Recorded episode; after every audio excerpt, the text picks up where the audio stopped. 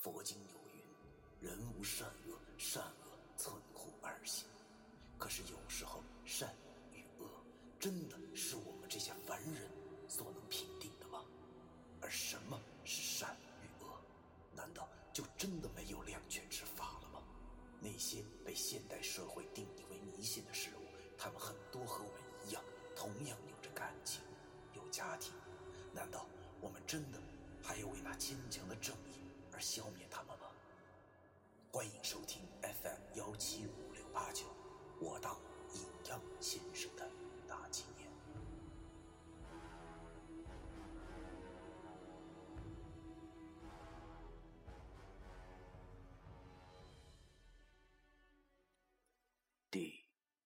百二十九章，咬人。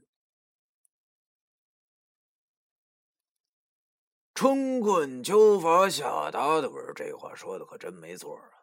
抬头望了半天的云，觉着这种感觉十分的宁静。此刻不再有那些而你我这、爱恨情仇、三闭五却，全他妈抛在脑后。下午的阳光照在脸上，类似小猫身上柔软的毛轻拂过的感觉。我和老易坐在这里等刘雨迪下课。刚才我给他发了条短信，他告诉我等半个小时他就下课了。由于没有别的事做，我只好望着天发呆，数着云彩从头上飘过。我发现数云彩和数绵羊的性质其实是一样的，数着数着就困了。老易也没事干，他见我望着天发呆，问我在想什么呢？我回答他。我在数云玩啊，小时候经常干这事儿，挺有意思的。老易见我数着这么嗨，于是也学我抬头数云打发时间。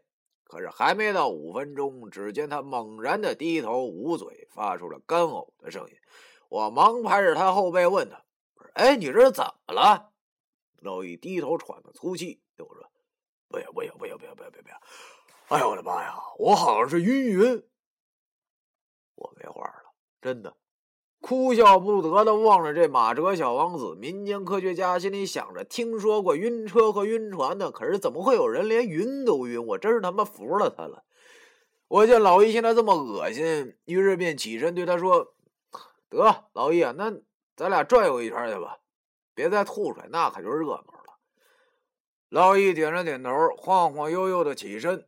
于是我俩就在这间大学的校园里四处闲逛着。刚才那林荫小道上挺安静了，可是没走多远，人就开始多了起来。我和老易望着那些从身边经过的漂亮姑娘们，心中全是感慨啊。虽然这个下午已经不是那么冷了，但是也不是夏天。可是他们一个个的还是露个肩膀头子，一身玻璃球子，走道还直晃骨柔子，这真是美丽动人啊。正是忽如一夜春风来，千树万树梨花开。我望着身边经过的梨花们，他们真的是开的太早了。逛了一会儿，我和老易来到了一个露天外的球场。啊，这个篮球场是拿铁丝网隔出来的，里头有六个篮球架子，可供三组人打篮球。不过现在偌大个篮球场只有几个人，因为没事干，我和老易便走了过去，进去看热闹。要说我对篮球这玩意儿可是一点兴趣都没有，可能天生不爱运动的关系吧，也可能是我腿不够长，抢不过别人。我记得小时候看动画片《灌篮高手》的热播，着实兴起了一股篮球热，即使赶潮流，我也完全不行，不知道怎么回事，一运球就左腿绊右腿，不会走道了。于是就只能坐在场地边上看别的同学打了。其实看别人打篮球也挺有意思的。特别是那些打的臭的，就像是我现在和老于坐在老远看着这两个大活人打，他们技术一个比一个臭，连我都能看得出来。都打的这么臭了，一个挺高挺膀、满脸青春痘的小子还不停的喊着“回反，回反”，看着看着乐子就起来了。只见有一个人一不小心绊倒了那个满脸青春痘的小子，本来他打的就挺憋气的，这一下上了导火线，一下他妈就爆了。他们开始由打球变成了打人，和那个人打成了一团。我和老易见此情景，除了感叹到他们年轻真好外，还不由得感觉这事儿挺有意思。本来嘛，哪个大学生不打架呀？都是青春年华，不像是我和老易都快立秋了。见他妈打得这么过瘾，我和老易同样看着很是销魂。看着满脸青春痘的小子正跟别人扭打到了地上，穿着运动裤的他也不小心让别人一下子把裤子给拽了起来，露出了个白花花的大屁股。见到此情景，我捂着嘴，强忍着没让自己笑出来。可是老易却没忍住，一阵大笑。说来也就这么寸。听到老易的笑声，那伙人竟然不打了，虎视眈眈的望着我俩。见此情景，老易也挺尴尬的。我心想。还在这待着干啥呀？赶快闪人离开这个是非之地再说吧。于是我便起身拉着老易往外走。可是那帮小子竟然追上来了，拦在了我和老易身前。那满脸青春痘的小子瞪着老易说：“你他妈笑什么呀？好笑吗？”没想到这小子还赶上来了，怎么办？我和老易都挺尴尬的。虽然说他们这几个根本就不够我和老易看的，但是咱也得讲道理，你说是不？他的屁股被我俩看光了。如果这要是在古代，而他又是女人的话，估计老易就得娶她了。但是他也不是娘们儿啊，都是大小伙子，看看屁股又不会怀孕。算了，不管怎么说，还是老易不应该笑。这放谁身上谁都得生气。于是我摆出了一副和事佬的表情，对那小子说。哥们儿，抱歉啊，我俩不是有心的，真对不住了，对不住了。本来也没啥事儿，而且我都跟他道歉了，我心想这事儿就这么过去了呗。可是我想不到的是，这货竟然还蹬鼻子上脸了，见我好像挺面子，就冷笑了一声，然后对我说：“你俩逼哪儿的呀？知不知道我谁？认为道完歉就行了？”哎呀哈！哎呀，听这话他还挺狂。哎呀，于是我便开始仔细的打量起他来。这货的个子比老易高出半个头，四方大脸，留着一头卡齿，也就是传说中的豹子头，满脸的青春痘，让我看着有点眼晕。拿以前的一著名的民俗音乐形容他那脸啊，真是很恰当，那就是一闪一闪亮晶晶，满脸都是小星星。老易也听说这哥们好像并不打算放我们过去，但是脾气好的他根本就没往心里去。于是他对那小子陪笑道：“哎呀，对不住了，对不住了，你叫啥名啊？怎么着才能让我俩过去啊？”那小子倒是挺嚣张，完全没把老易放在眼里。他冷哼一声，对我们俩说道：“我怀疑你俩到底是不是这学校的呀？连我高过天都不认识啊！我也不难为你俩啊。”你笑也不能白笑，对吧？怎么着也得给我们哥几个留点酒钱呢。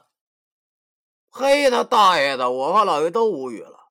搞过天，虽然这名字挺霸气的，但这他妈都什么年代了，怎么还有这种人渣呢？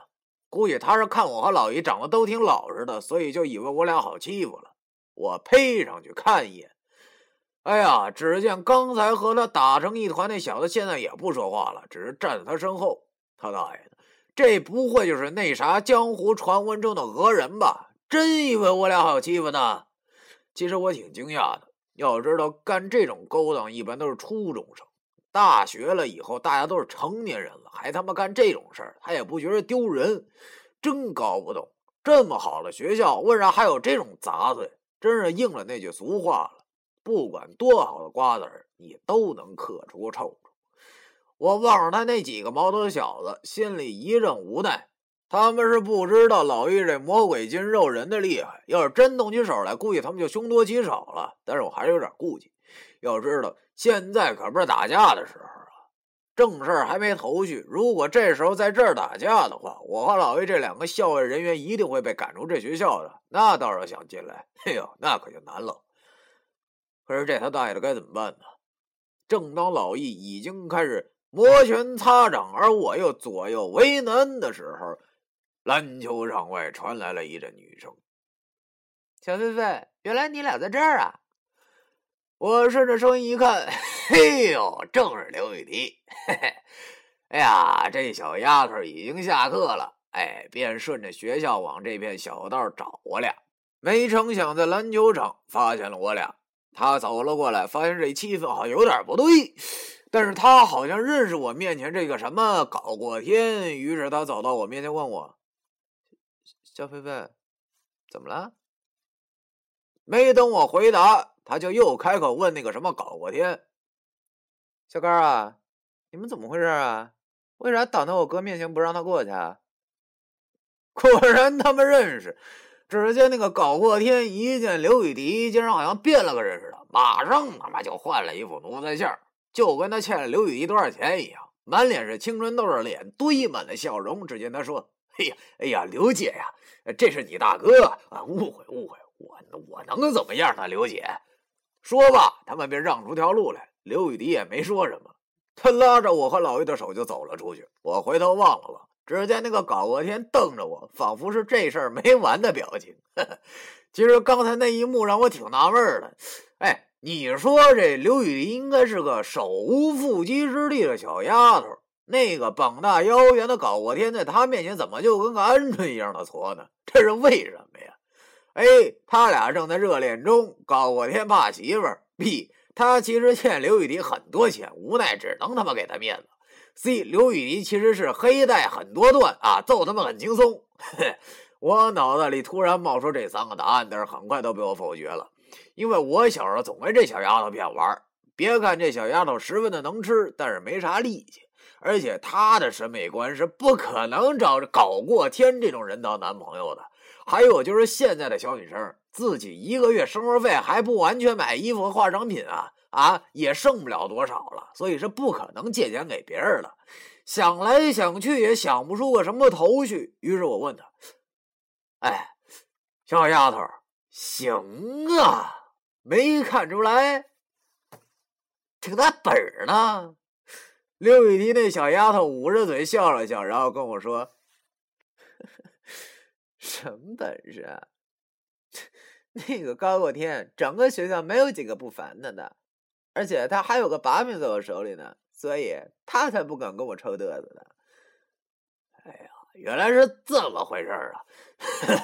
我虽然不知道他手里攥着什么把柄，我也不想知道，多一事不如少一事。现在还是赶紧抓紧时间在这学校里四处逛一逛才是正理儿。于是我便让他带着我俩四处转了转。我们仨逛了快两个小时，天都要黑了。我和老易也没有发现什么异样。他大爷的！这不对呀！我心里想着，难道这真是那谢必安抽风，把我和老易当礼拜天过了？正当我想着的时候，刘雨迪带我来了个西校区的一个教学楼前。这个教学楼倒是挺破的，但是人却很多，都是女的从这楼里进进出出的。这楼好像有年头了，但是我和老于感觉得出来，这只是普通的小楼而已。刘雨迪跟我说，这是。大三的女生们上舞蹈课的楼，楼后头就是大野地了。咱往回走吧。我叹了口气，看来今儿是白来了，狗屁都没查着。他大爷的谢必安，哥们儿，我问候他全家。老易看上去也挺郁闷的，好不容易有点希望了，现在又破灭了。于是我只好点了点头，对他说：“哎呀，成吧，走吧，你也饿了，走，哥请你吃饭去。”正当我们仨准备往回走的时候，意想不到的事儿发生了。真的，这一切都太寸了。如果我们早一点走或者晚一点走，都不会撞见。不得不说，这就是他大爷的命运，真的是太巧合了。我们正转身要往回走的时候，忽然身后传来了好几声尖叫。我下意识的回头。只见那小楼之间已经迅速的围了一群人，那尖叫声便是从人群中发出的。老易有些奇怪的说：“嗯，怎么了？这是？”刘雨迪对我们说：“哎呀，大概又是打架了吧？这两天学生总是有人在这打架，也不知道因为什么。”由于传统的围观习俗，所以围观的人越来越多，使我们根本看不清楚那人群之中到底发生了什么事儿。但是我听这声儿好像是有点不太对劲儿啊！如果是打架的话，不可能叫的那么惨，除非是动了刀或者是破了相了。但是这一切都不是我所关心的，打架有什么好看的？我是在刘雨迪说的那句话：这几天总是有人在这儿打架，也不知道是因为什么。我不知道该怎么解释，可能是直觉吧。就好像我第一次见那黄衣女鬼的时候，完全就是只是直觉觉着不对劲儿。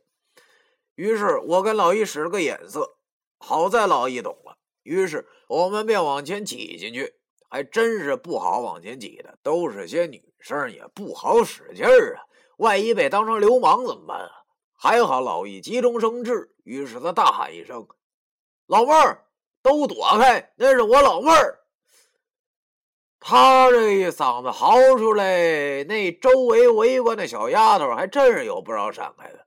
于是我们仨就快速向前走去，来到前头，终于看清楚打架这俩人了。也许这么形容不对，因为那已经称不上是打架了，整个那就是一残黑。看到眼前这场景，我和老易都愣住了，而刘雨迪也捂住了自己的眼睛。实在是太诡异了！我和老易看见人群之中有两个女生抱作一团一个女生死死的咬着另外一个女生的肩膀，说什么也不肯松开，好像已经把肉咬掉了。鲜血淋漓的那惨叫声便是从被咬的女生嘴里发出的。她不断的挣扎，但是就是挣扎不掉。他俩的衣服已经被血染红了。见到如此诡异的情景，周围的那些女生也不敢上去拉架了。有人已经拨了幺幺零，可是在这别人的眼中极为恐怖的事情，在我和老易眼里却算不了什么，因为这跟我俩曾经的遭遇比起来，这简直就是小 case。我虽然不知道他俩这是为什么，但是我知道，如果照这么下去的话，那个被咬的女生会失血过多的。于是我和老易忙慌忙上前，硬生生的把他俩拉开了。我拉的是受伤的，他好像已经昏过去了。我趁别人没注意，快速的用我的小指甲插了一下他那触目惊心的伤口。虽然不可能痊愈，但是应该能止血。忽然，身边的老易传来了一声叫喊，我一愣，下意识一转头。这一转头不要紧，着实又吓了我一跳。只见那个伤人的女生正坐在地上，冲着我和老易阴森森的笑着，她的嘴里还在嚼着什么东西。他大爷的！明眼人都知道，他嘴里嚼的是那女孩的肉。看到这么血腥的画面，周围不少的女生都恶心的吐了。我和老易咽了口口水，这姑娘到底是怎么了？中邪了？望着那伤人的女生，嘴里冒出的血从下巴滴到衣服上，她还嘿嘿嘿的笑着，是那样的瘆人。见到此幕，老易忙低头向自己的手表看去。只见那手表六根指针有三根指向了那个女生。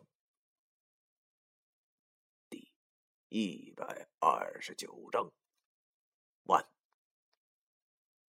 啊，上一章那个结尾那个，应该是一百二十八章啊，念错了，念成一百八十二章了，挺，真是真挺吓人的。行，下期不见不散。